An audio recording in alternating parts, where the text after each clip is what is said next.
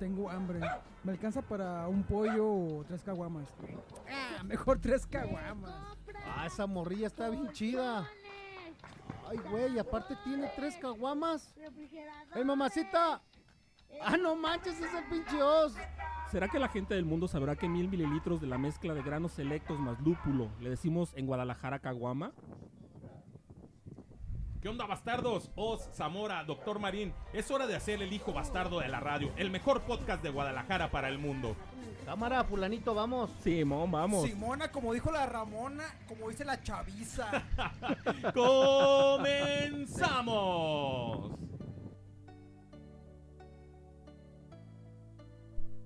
Sí, muy buenas tardes a todos ustedes. Este, hoy les vamos a hablar de un tema eh, controversial. Eh, los saludamos desde el hijo bastardo de la radio. Y queremos desearles antes que nada una bo- bonita tarde y que nos ayuden un poco a este tipo de tema, ¿no? El tema de hoy va a ser eh, bastarda influencia de Hollywood, ¿no? bastarda influencia de Hollywood va, va a ser el día de hoy.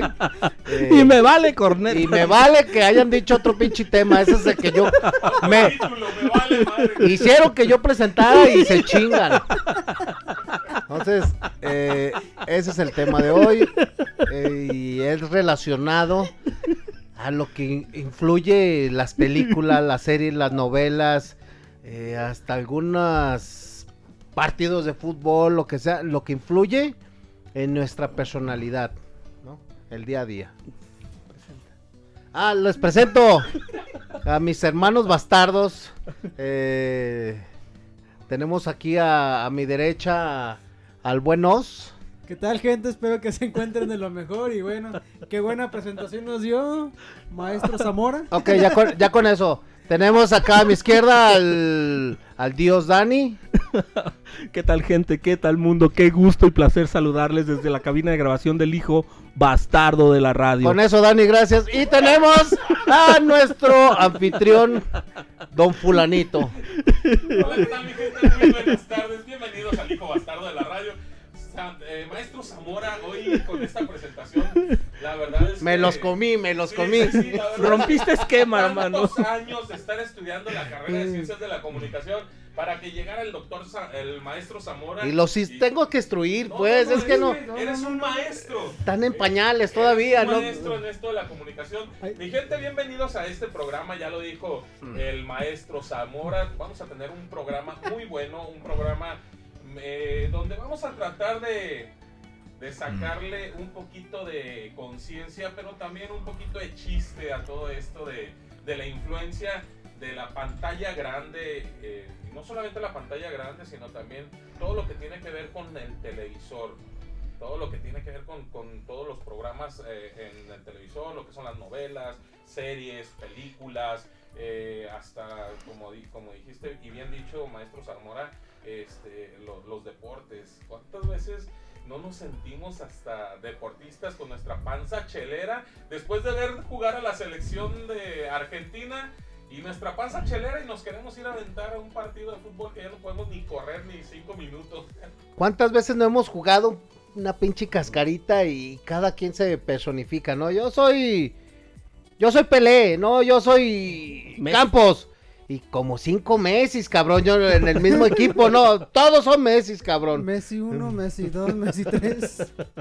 Sí, no, todo influye en... en- en- Después de, de ver a- a algo, ¿no? Un espectáculo. Una o- película, mi querido amigo. O sea, como te pones a echar chingadazos cuando ves una de karate. Entonces, así es, influye todo en la gente. Es más, incluso cuando vas a algún tipo de, de, de, de comedia, sales hasta más chistoso, sales más relajado. Y Te todo quieres- eso incluye. Te quieres sentir Te como, quieres sentir payaso. como el hijo ahí. de Chespirito, algo así. Empiezas sí. a tener ahí. Franco Escamilla en versión jalisciense, o sea. eh, Yo me acuerdo que cuando veían las de Rambo. ¿No se acuerdan que a veces, oh, soy Rambo y agarraban No, un pues sí. cuchillo de la cocina y. Bien pitero, pues, pero. No, o pedían el cuchillo de Rambo por, por televisión o por internet. Lo vendían, el pinche cuchillito que le abrías la, la cacha y tenían suelos y tenía ce- cerillos y todo eso. ¿Sí? La gente se, personi- se Yo no- personifica. yo no sí, en serio. No- Sí, sí, sí, sí, claro, claro. ¿No llegaron claro. a escuchar accidentes de niños que se aventaban de la azotea porque se creían Superman? Aquí hemos hablado O sea, precisamente hubo de niños eso. que se mataron, hubo, bueno... Yo tuve un sobrino y aquí mi querido amigo fulanito este da, da este ese, ese ejemplo también. Haz de cuenta que, por ejemplo, yo aquí con mi sobrino se aventó de la cama, amigo, pero volando tipo Superman. Y se dio el chingadazo de su vida. No, ¿Y yo se tuve una- descalabró? un amigo que se aventó de la pinche azotea creyendo que era Superman también. Se quebró una patilla, pues, pero hubo muchos. Después de la película de Superman. Una patilla acá. de- Ay, Ay, bueno. eh, ay, ay. De- discúlpenlo, discúlpenlo. Ah, no, ahora viene con todo, con todo el limón. El maestro Zamora que no se equivoca y todo eso. Eh, yo eh, hubo por ahí hemos platicado La anécdota del gordito, de- del cuéntasela gordito. aquí a- al buen maestro el Sam. gordito es, es un amigo, bueno, un, un vecino de allá de- de- del, del barrio y que se aventó precisamente de un ¿qué? Segundo piso. de un segundo piso y cayó en una viga. Eh, este no le pasó nada, afortunadamente no le pasó nada. Cuando fue mi papá a visitarlo a- al, al hospital, le dijo, ¿qué pasó pinche gordito? Y luego, ¿qué, qué pasó? ¿Por qué te aventaste? Le dijo, no, don Indalecio, es que la pinche capa no me sirvió. Y era una pinche Y era toalla, una güey. toalla, estamos Sí. hablando de una toalla. Me- Era muchos los que se amarraban a toalla y se va para abajo. Pero es muy, muy fuerte la influencia que tienen. eh, Estábamos hablando acerca del, del cine y de las series. Tú comentabas que a ti no te gusta esto de las series de narco, narconovelas. Porque de pronto es como hacerle como tributo a este tipo O de... propaganda y de- estás de consumiendo algo. Bueno, yo voy en contra de todo Ajá. eso, ¿no? Pero sí hay mucha gente que se trauma tanto con esto que después se siente el hijo del Chapo Guzmán o el hijo de Pablo Escobar y empiezan, co- co- comienzan a tener su vida de telenovela. Y eso es algo que tienes que parar porque al No, final es de que cuentas- imagínate, ya cuando afecta tu vida real, tu, tu, acá tu sueño ma- maníaco, pues ahí ya está muy serio. Porque sí es cierto, o sea, cuántas personas no sabemos el caso de que se despersonalizan, esa es la palabra adecuada. Es que incluso aquí al área de urgencias, de aquí del Hospital Civil, nos tocó un caso palaraña, un caso bien chingón, porque el tipo llegó, este, era un otaku literal, así, eh, rezagado social, así, otaku, ¿El Osvaldo? ¿Estás hablando del Osvaldo? Ah, por ahí andaba, no ¿Mi estaba lejos de mi carnalos. Entonces, el tipo eh, lo, lo pasamos a, bueno, a un área de triage, a un consultorio, y el tipo decía que, que la abuela que estaba enfrente de él era el- la encarnación del demonio, y estaba personalizado así, y que él era Dios. Porque le decíamos, siéntese, sí, lacayo, este, aquí te estoy... No, no, es- escúchame, no, no, no, es que no es, es que el tipo tenía su, su onda retraída, pues, por eso. Entonces, de la nada, el tipo sacó un cuchillo de su ropa y empezó a amaga- amagar a todo el servicio de ahí de urgencias. Y se aventó por un vidrio grande, de, estamos hablando de... Ah, espérate, yo estaba ese día. Ah, pues precisamente ese, ese tipo se aventó con el codo y quebró el vidrio. Y se fue corriendo. Entonces ahí fuimos por él. ¿Sí te tocó esa acción? Sí, era Que incluso ir lo- Detrás del no, pero sí me No, a mí, a mí sí me tocó ir Al detrás de él. contrario, dice. Sí, tú corriste para el otro lado. Para el otro lado. ¿Para dónde vas? No, yo voy para allá. Él va para allá, acá. yo voy Eh, para allá. Ok, no, el tipo hace cuenta que de, de entre sus ropas sacó un cuchillo y nos amagó a todos. Y ya cuando se estaba a cierta distancia de nosotros, se aventó sobre el Sí, es que cristal. se sintió acorralado y... se aventó sobre el cristal y rodó, quebró el cristal y salió corriendo hacia una rampa donde estaba anteriormente, eh, no, el, el área de, de farmacia.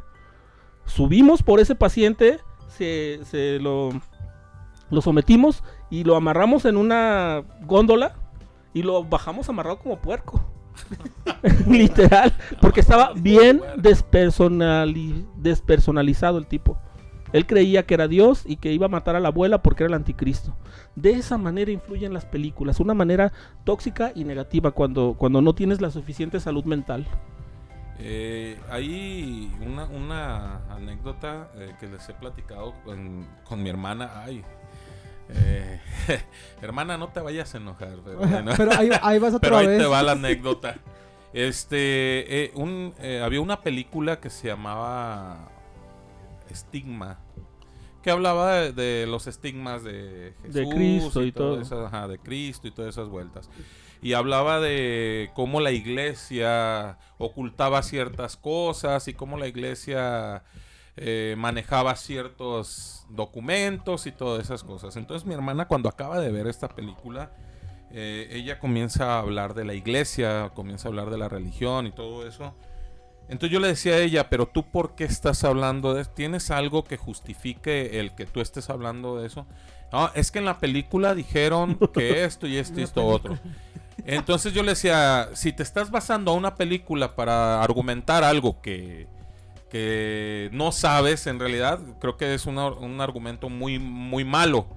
Creo yo que para que puedas hablar de, de las situaciones, yo creo, y este es mi punto de vista, creo que la iglesia oculta muchas cosas, creo que la iglesia se ha basado en mucho, a pesar de que soy católico y que me gusta esto de la religión, pero no me despego de la realidad que la iglesia ha tenido muchas situaciones que dejan mucho que desear hablando como iglesia.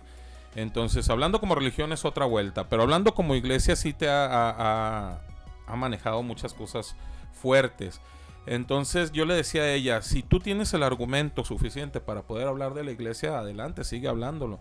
Pero si es, si te estás basando en una película, eh, siempre las películas van a tratar de exagerar la realidad para que te atrape. eh, eh, O meterte en una realidad de ficción, o sea, en un universo alterno, literal, así. Como parque entonces, jurásico que no existe. Dentro de, de- de- de esta película, bueno, dentro de, de esta situación con mi hermana, mi hermana odiaba a los, a los de la iglesia, a los sacerdotes y todo eso. Y es un coraje que ellos ni en el mundo la hacen, ¿sí sabes? O sea, los sacerdotes, la, la iglesia, los papas, los, no sé, a- a obispos, no sé, todos los que no lo hacen, no la hacen a mi hermana en el mundo. Pero mi hermana sí está con un, sí se había quedado con un coraje, un coraje que te puede hacer daño, que te puede causar, causar Claro. un daño muy fuerte. Entonces, es a eso a lo que a lo que vamos con este tema. ¿A ti cuántas veces, a tú que me estás escuchando, cuántas veces te ha tocado alucinarte con una película? Hablábamos de la película de Karate Kid. ¿Cuál de, nosotros no después de ver Karate Kid querías agarrar a patadas a todo mundo y te alucinabas con la patada de la grulla y hacías eh, eh, todo? Yo me considero una persona que quedé súper traumado con esa película de Karate Kid y mi vida la en ese tiempo yo estaba en la secundaria, mi vida la trataba de hacer tipo Daniel Sam. Y yo quería que pareciera un señor Miyagi y me enseñara a Mm. pelear contra Yo- otros y todo Pensé que eso. te habías puesto a pulir los pisos. No, de hasta cierto punto, o sea, no te pones a pulirlos, pero sí te, te- un decir. Voy a contar otra anécdota donde una vez me puse a limpiar un piso y no lo usé con el trapeador, sino lo usé con, lo usé con, con dos franelas. Este, limpié todo el piso con las dos franelas y me alucinaba como que estaba haciendo pulir y encerar, pulir y encerar.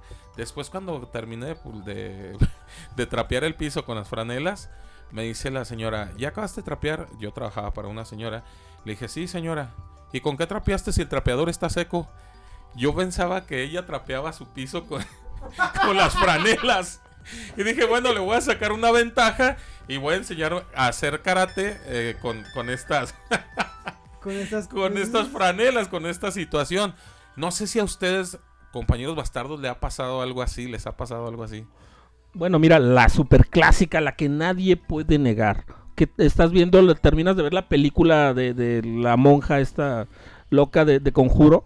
Y, güey, en la noche vas a mear y se te aparece, sientes que te está siguiendo y te metes en chinga al baño y te regresas en chinga a la cama. Esa es la super clásica que a todo mundo nos pasa. No, O no. sientes que está alguien abajo de la cama. O en el closet. O algo así. O empiezas a ver sombras y todo Me eso. pasó No, eso a mí con la de no. la bruja de Blair. Sí, ¿Sí? sí. No, yo empecé a alucinar a tal grado que me tuve que terminar rezando. Porque yo escuchaba, veía cosas, escuchaba cosas y es, no manches. Me tocó verla en la noche. Para empezar, yo quería verla en la noche porque... yo La decía, adrenalina, la adrenalina. Eh, la adrenalina y todo eso. Comencé a verla y me traumó tanto que cuando acabé de verla me fui a dormir y comencé a escuchar cosas. Y era de que eh, en la, en la sala, ese día yo estaba solo, mi- mis padres se habían ido de, de viaje, no sé qué. Y este, estaba solo en la casa. No, me tuve que poner a rezar para poderme tranquilizar porque yo estaba mega asustado. O sea, tú mismo te paniqueaste, Sí, hermano. sí, Y, es algo que, que dentro de las películas, hablando de películas, es algo que dentro de las películas es su... como su... ¿cómo ¿Su objetivo? su objetivo.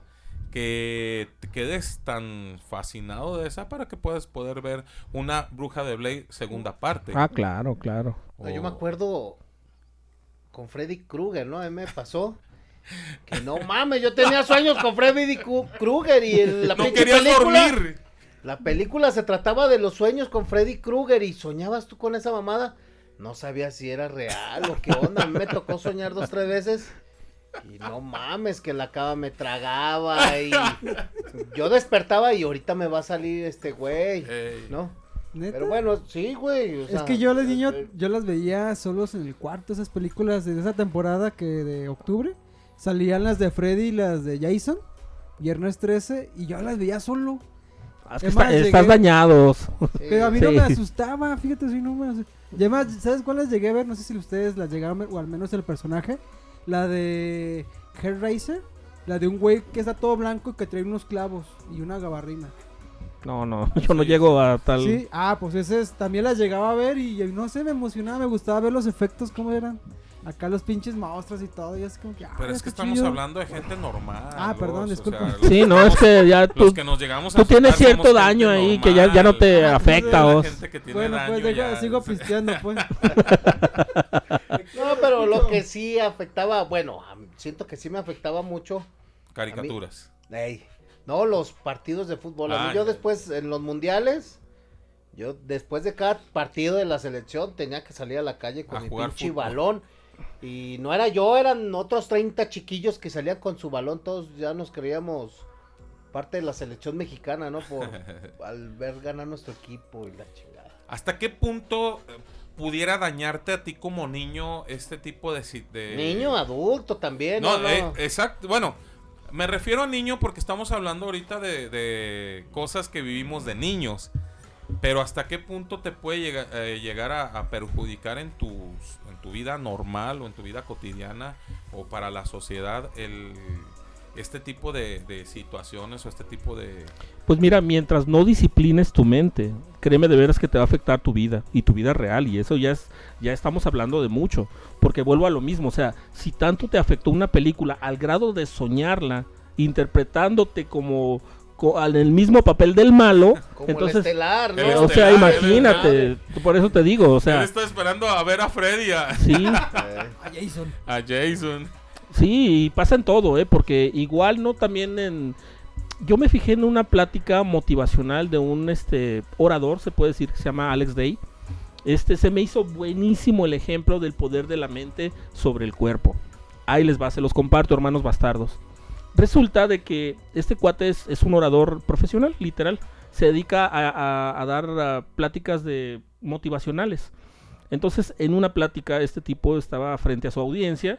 Entonces, de la nada estaba, no, pues miren, los negocios, tenemos que hacer tal este, situación para fomentar una venta, que no sé qué. Señorita, usted que está ahí este, sentada a un lado del señor de verde, ¿se siente bien? Y aquella se queda así como que, ay, caray, ¿quién? ¿Yo? No, no, sí estoy bien. Ah, discúlpeme, es que, eh, discúlpeme. Y siguió con su plática.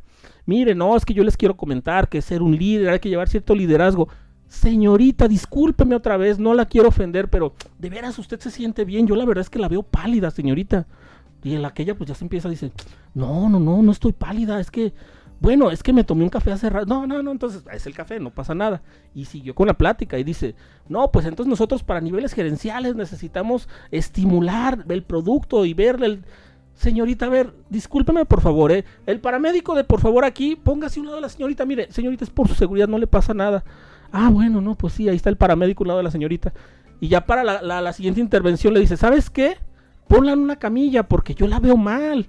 La veo mira, y ya aquella ya estaba pálida, ya estaba así diaforética, ya estaba sudando y estaba bien. Pero haz de cuenta que él les dijo, ¿sabes qué? Este, tráiganle oxígeno, por favor. requiere oxígeno porque es una responsabilidad mía, viene aquí a mi simposio, yo no me puedo arriesgar a que llegue a pasar algo malo, mire, no pasa nada, es solo preventivo, póngale el oxígeno. Pues le pusieron el oxígeno. Y ahí estaba la chica acostada con el paramédico a un lado, con el oxígeno puesto. Entonces se dirigió el tipo a todos, a toda la audiencia y dice, ¿sabes qué? Lo único que yo les quería decir es el poder de la mente sobre el cuerpo y cómo te llega a afectar. Entonces dice, miren, la señorita no tiene absolutamente nada. Yo le fui induciendo poco a poco y fui jugando con su mente de tal suerte que ella en algún momento correlacionó lo que le había pasado con el día con los síntomas y signos que yo le estaba dando. Entonces, hasta incluso se le subió la presión, estaba saturando mal y tenía taquicardia. Y ya se murió la Casi, casi se moría. Ahorita la estamos cafeteando. entonces, yo ahí yo lo, que puedo rescatar de esa plática es cómo te llega a influir una situación en tu mente. O sea, cómo de estar bien terminó en una camilla la chica. A mí me ha, me ha pasado, llámenme mente débil, pero me ha pasado después de ver una, una película que en la noche eh, sueño con, con las situaciones de, de la película. Es decir, eh, está viendo una película de, de un secuestrado y en la noche soñaba que yo era el secuestrado. Entonces no pude, eran pesadillas, pesadillas así fuertes. Hoy en día de adulto, a pesar de que se supone que ya tenemos la mente más abierta y que sabemos que no siempre y que sabemos que estamos viendo películas y que sabemos que no es verdad lo que estamos viendo en la pantalla y que se supone que sabemos todo eso de todas maneras eh, nos sigue jugando bromas nuestra mente. Es que hay veces que te personificas con la persona, con, con, con, tu, te identificas tanto que te llegas a personificar con, con, digamos, con la película. O sea, ¿cuántas veces no ha pasado que son tan buenos, tan buenos, tan buenos actores que tú sufres cuando el otro le va mal y te da alegría cuando le va, le va bien. O sea, y es parte de su trabajo, pero lo están manifestando tan bien que, que tú vives esa trama. Fíjate, yo ah, eh, tengo unos amigos veterinarios y biólogos y me contaba un, un, un amigo que tiene un acuario que cuando después de que salió la película de Buscando a Nemo, todos buscaban peces ¿eh? ¿eh? Todos, o sea, se les agotaron los peces payasos. O sea, de estar un precio también de 200 pesos, ya los daban en 800, un pinche pez payaso, ¿no? Las anémonas, todo se les agotó. También lo, vi con un amigo veterinario que después de 101 dálmatas, todos querían un dálmata, ¿no? se hace moda, ¿no? O sea, y, y, lo buscaban y lo buscaban y, querían eh, el animal que estaba de moda.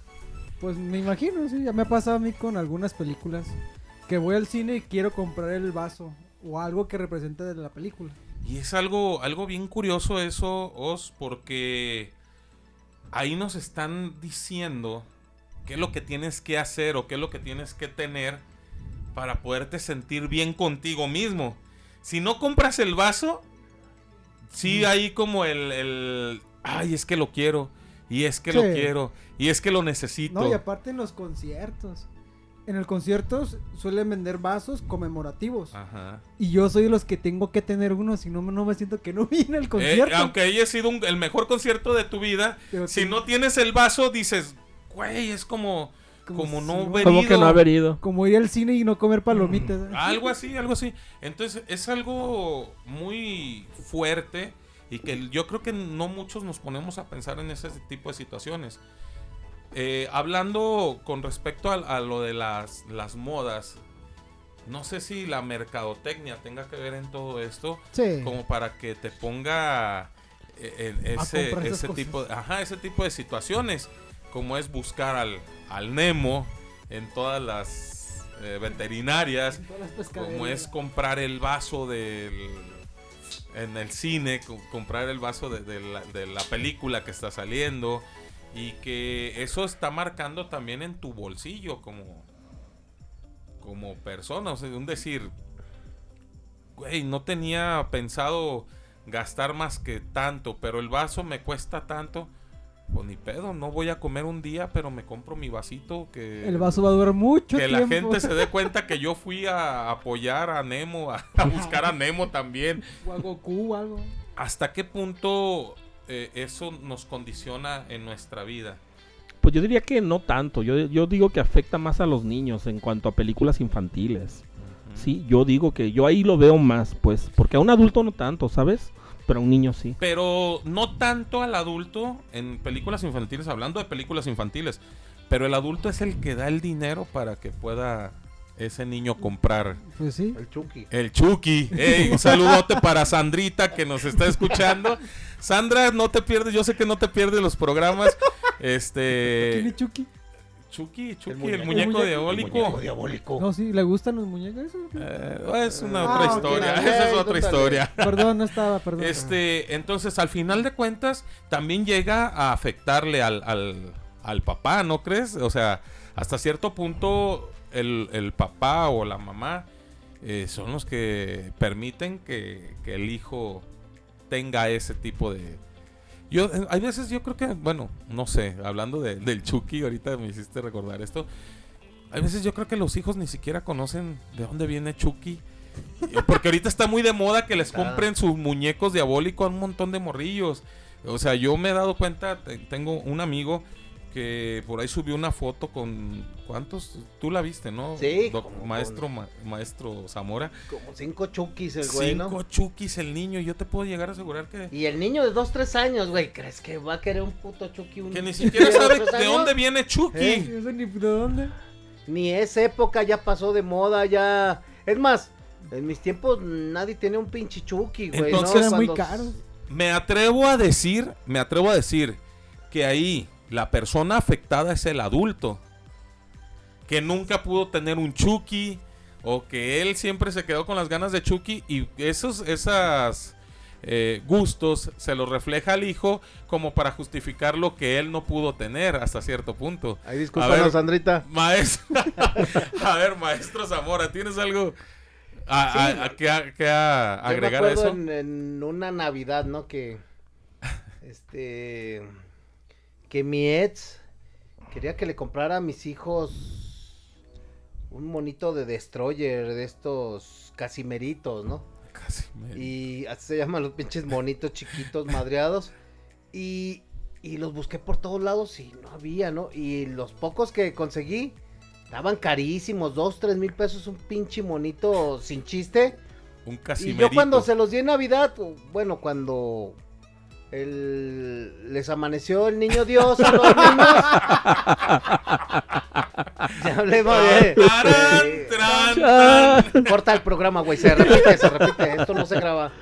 Entonces cuando les llegaron los... Cuando el niño los- Dios- Cuando el niño Bueno. Dios les trajo los casimeritos, ni le metieron tanta emoción, ¿no? A los monitos, sí les gustó y todo, pero...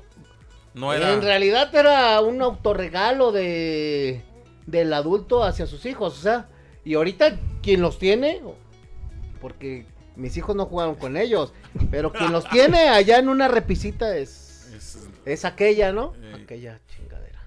este, Entonces, hasta cierto punto, doctor Marín, creo que sí influye en los papás. Pues les afecta, ¿no? Pues estamos viendo que les afecta, pero... Pues yo digo que aquí el afectado, llámese grande o llámese chico, porque lo que yo te estoy diciendo es lo que en sí no es el, no es el producto o la compra, o sea, lo que les afecta es la personificación irreal que hacen sobre el, el tema, la película, este, ¿Cómo te el producto, cómo Pero- te impacta. ¿Tú crees que no te afecta eso de de, de las películas, series o algo a, a ti en personal? Es que de, de- ahorita ya de adulto. de adulto hablando. ahorita pues ya está difícil, ya como que, ¿qué haría? O sea, ya, ya ves Dani. Karate Kid y ya no te... ¿Y por qué tienes una banda de De- de Naruto en la frente, güey, todo el tiempo? Si dices que no te afecta.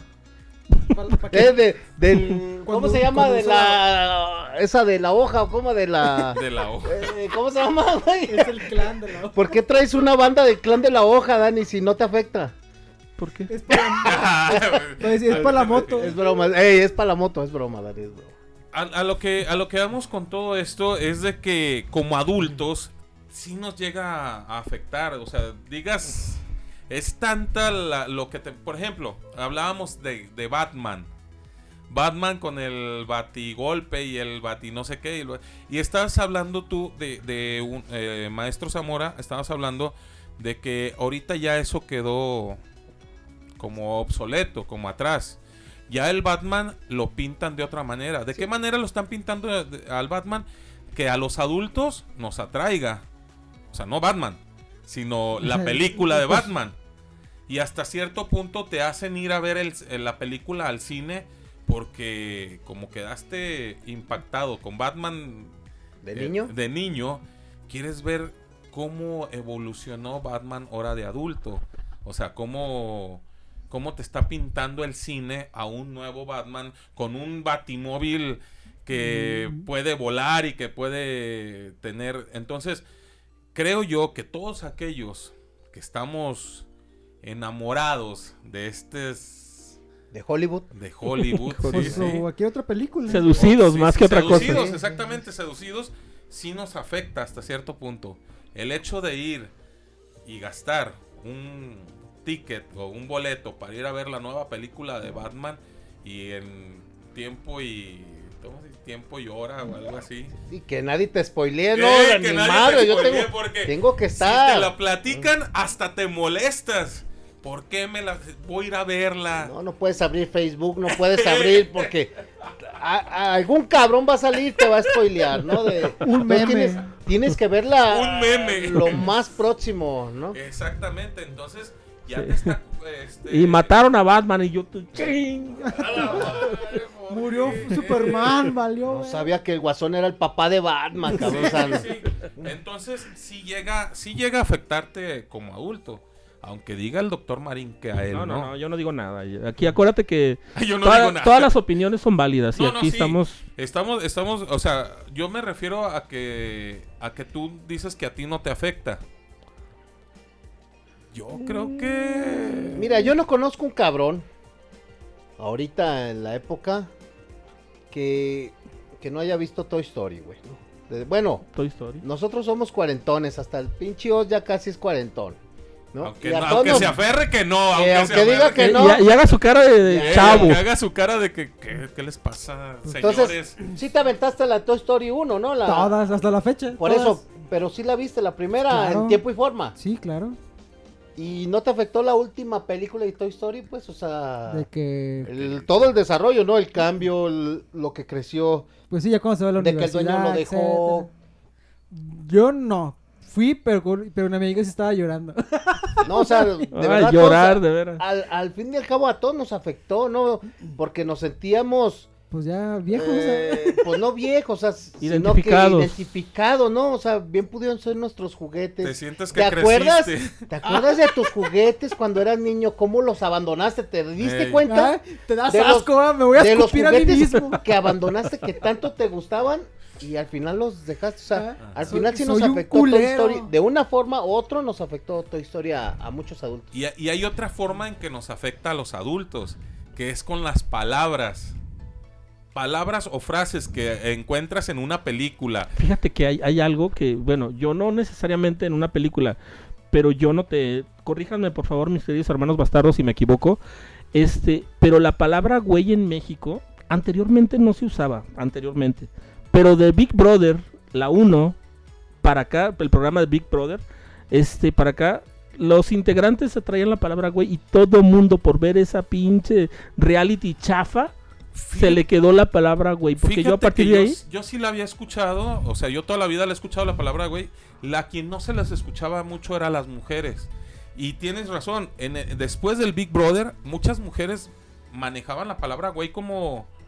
como ¿Normal? Sí, como normal. Cuando esa palabra en una mujer no estaba muy bien vista. De No sé si, si a ustedes les... Es les- que, es que te digo, Sí. eh, fueron de las cosas. Ahora, también se me ocurre, bueno, cuando en su tiempo Paco Stanley sí lo ubican, ¿verdad? A Paco Stanley tenía su programa, yo estaba en la preparatoria, Pácatelas. pácatelas.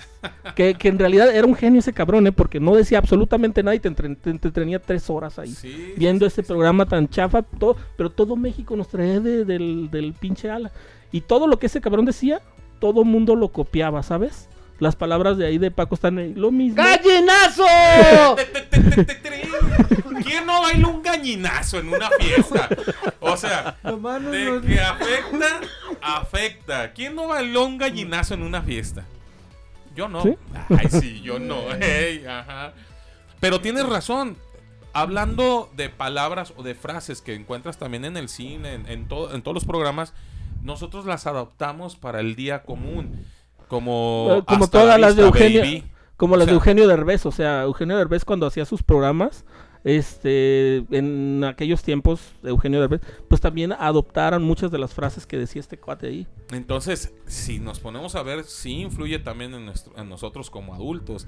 Eh, esa de hasta la vista, baby, todo mundo la relaciona con la de la película esta de Terminator. Terminator. Entonces, hay frases eh, que, que se llegaron para quedarse. Y se hicieron épicas. se hicieron, claro, se hicieron épicas. Y todo eso lo aprendimos desde el cine, desde la televisión o desde lo. desde Sí, los de lo, que, de lo que tuvo una influencia para ti. que al final de cuentas eso es lo que nosotros eh, queremos dar a conocer aquí en, en el programa de que sí influye mucho y si influye mucho en nosotros como adultos imagínense de qué manera puede influir en los niños ya ah, tomamos el ejemplo de los que se avientan de los niños que se sienten Superman y que se aventaban de la de la De donde sea. de donde sea Desde una cama hasta un segundo piso. Entonces, De la litera. ¿cómo te explico? Entonces es muy, por ejemplo, yo, yo recuerdo en un- una, en una ocasión cuando yo estaba morrillo, no sé si se acuerdan de Tarzán. A- antes en los tianguisitos o en los, en los mercaditos había una persona que se ponía a vender juguetes y que si te agarrabas gritando como Tarzán te daba una resortera de un changuito, que según eso era chita. No sé si les tocó a ustedes eso. A mí me tocó. Ahí nos tienes a los morritos como locos gritando como Tarzán. Y que el que mejor gritara se llevaba la resortera. Era un regalo. A lo que voy con esto es de que los que no ganábamos nos íbamos tristes. y sentíamos que la... No, es que no soy como Tarzán. Valgo belga. Sí, sí, cosas así. Entonces, al final de cuentas, los niños siento que son los más perjudicados en esta, en este. Por eso es que hay que tener, eh, ¿cómo se dice? Eh, el ojo puesto en los hijos para ver qué es lo que están viendo en televisión. Ah, no, pues estar bien al pendiente. Ya lo hemos hablado mil veces aquí en el programa del Hijo Bastardo de la Radio, donde nosotros como adultos, gran responsabilidad nosotros tenemos en cuidar a nuestros hijos, cuidarlos de ellos mismos, porque en realidad este, ellos es muy fácil que tarden cinco horas en el teléfono, influyéndose por saber Dios quién. Entonces, este, es muy fácil que, que el niño empiece a llorar y le den el celular de ten, cállate, ponte a ver videos. O sea, eso nosotros lo tenemos que cuidar tenerles que restringir qué ves y qué no ves. Bien lo, lo dijo el maestro Zamora con esto de las narconovelas. Que él no lo consume y tampoco permite que lo consuman sus hijos. Y eso es hasta cierto punto. Porque hay muchos güeyes que se llegan a enamorar de esta cultura. No sé llamarlo Mira, cultura, no sé cómo llamarlo. Aquí, aquí hay Eh, algo que yo sí no quisiera. sé Yo, para mí es una tendencia muy culera. Y no tiene otro nombre, discúlpenme, gente inmundo. Pero aquí en México hay mucha tendencia a, a los narcocorridos, que son canciones que, que se hacen muy alusivas al narcotráfico, donde Y que generan violencia. y generan violencia. Yo para mí, Daniel Marín, deberían de ser ilegales. Mucha gente se ampara y dice, oye, estamos aquí en la libertad de expresión y no sé qué, y no sé cuánto, y pues tienen su derecho. Mas, sin embargo, es una muy mala influencia. Digan lo que digan, es muy mala influencia. ¿Por qué? Porque, ok, tú llegas y te llega a ti y tú no lo escuchas como lo que es, porque ya tienes una preparación, una educación y algo. Pero hay gente que realmente no tiene ni la preparación ni la educación y escucha ese tipo de corridos y piensa que la vida es, es ese- esa onda. Tiene que meterse al narcotráfico o ser sicario para que realmente le vaya bien en la vida y tenga su camionetón y tenga sus 15 viejas y todo el dinero del mundo y todas las armas del mundo. Y es un error porque le están vendiendo una mentira a una persona que no tiene, pues ahora sí que la capacidad de discernir, ¿no? Entre lo bueno y lo malo. Ejemplo. Se me ocurre un ejemplo que hubo una entrevista a un chico del norte, no digamos el estado, no digamos de nada, pero del norte de, de- de México, donde le preguntan al morro, ¿qué quiere ser de grande? ¿Qué creen que quiso ser? Sicario. Sí, sí esa. Sí, es que él quiere ser sicario. ¿Por qué? Porque él lo escucha. Y él piensa que el sicariato es una, es una manera de, de- de vida. Es una profesión. Es una profesión, o sea, Ajá. matar gente por encargo es como la onda. Y me estoy arriesgando la- el pellejo. Me estoy arriesgando el pellejo y eso también me da excitación de, de que en algún momento u otro me van a pillar a mí y me van a meter al bote y, o sea, y ahí se están haciendo su, su churro mental y, y eso no va, la verdad. Yo por eso estoy igual que aquí de mi muy querido amigo Sam, de que yo no estoy a nada, a nada a favor, no los escucho, los narcocorridos, tampoco los promuevo. Yo no. Entonces es muy, muy importante esto, ¿no? Saber qué es lo que están consumiendo nuestros hijos en televisión, en cine, porque hasta en cine es muy... eh, un decir, si tu hijo lo vas a dejar que vea una película donde hay mucha violencia, créeme lo que eso se le va a... a- Algo, ¿cómo algo se le pega. El chip se le va a venir Sí. a, a la cabeza y va a creer que la violencia es algo natural. O justificable. Justificable, que exactamente. dicen, él fue y mató a 15, a, a 15 pseudoterroristas por matar a uno. Y no es cierto. O sea, Voy a, voy a hablar mal de un país que al final de cuentas eh, estamos hablando de, en Estados Unidos. En Estados Unidos le pintan a los estadounidenses que los Estados Unidos es el, es el el, mejor el país mejor del país del mundo. y están los, los héroes y están... Y eh, tienes que ser patriota porque ser patriota te, te inculcan un falso patriotismo. Exactamente. ¿Y cuántos niños no de pronto se ha dado los casos de que pueden eh, eh, llegar a, a tener una pistola y con esas falsas ideas que le están manejando en este país, más aparte la violencia que está generando Y la el facilidad ver- que ellos tienen para adquirir armas de fuego. el sea, ver las, las películas donde los estadounidenses están en contra salvan de el mundo, eh, salvan, el mundo, y todo, lo que eso. hagan es bueno, ¿no? Entonces se les hace fácil llegar a su escuela y empezar a, a rociar las balas. porque- Tristemente hemos escuchado muchísimos casos, más de los que quisiéramos escuchar, de ese tipo de cuestiones, en donde este, se abre fuego a diestra y siniestra en una guardería, en un kinder, en una primaria, en una preparatoria, en una secundaria. Es más, incluso ha habido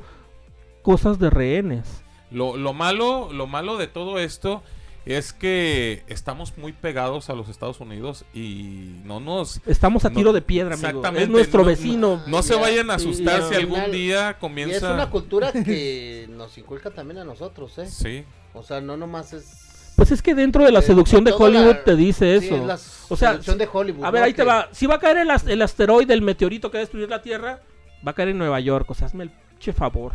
O sea, ¿dónde la vieron?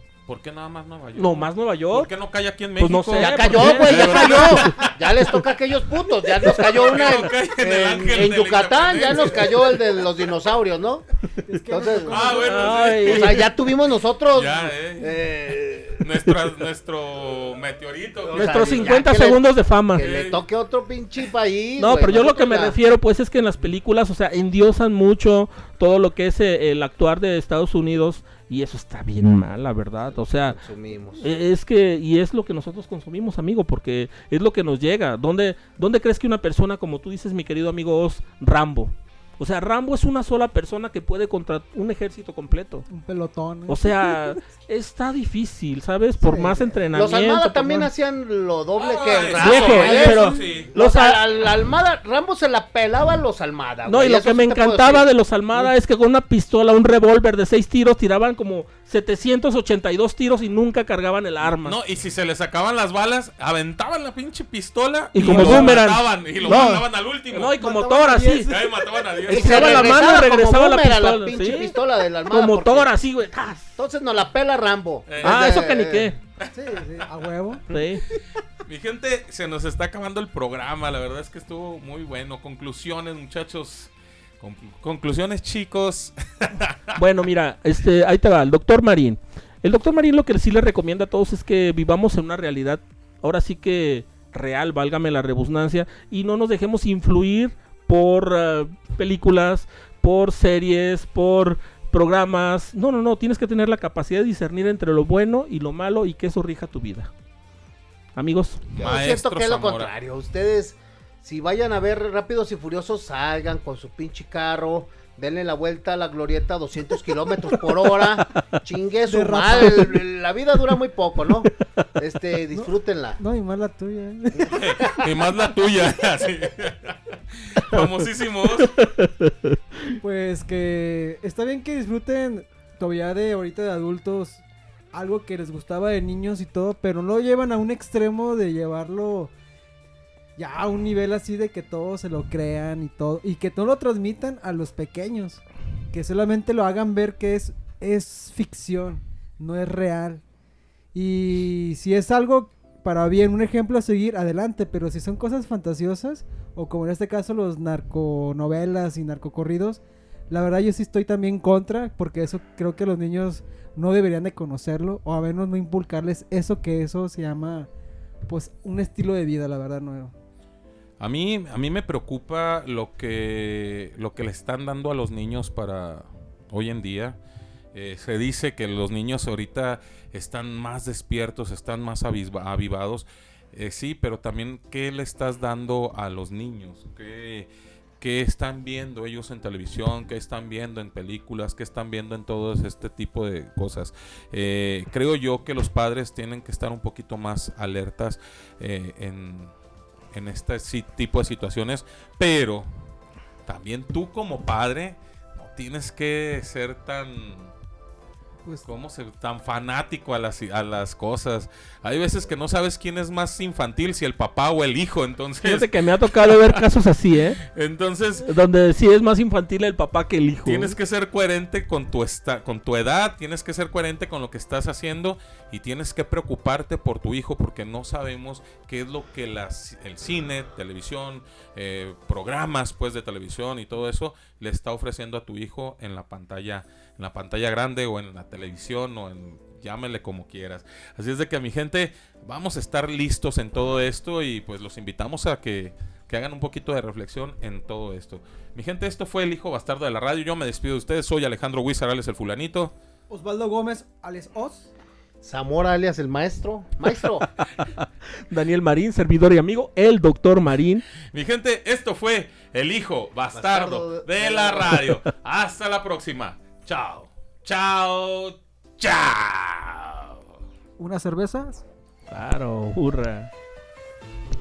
Esto fue todo en su podcast del hijo bastardo de la radio. Los esperamos para la siguiente emisión. Pásenla bien. Hasta pronto.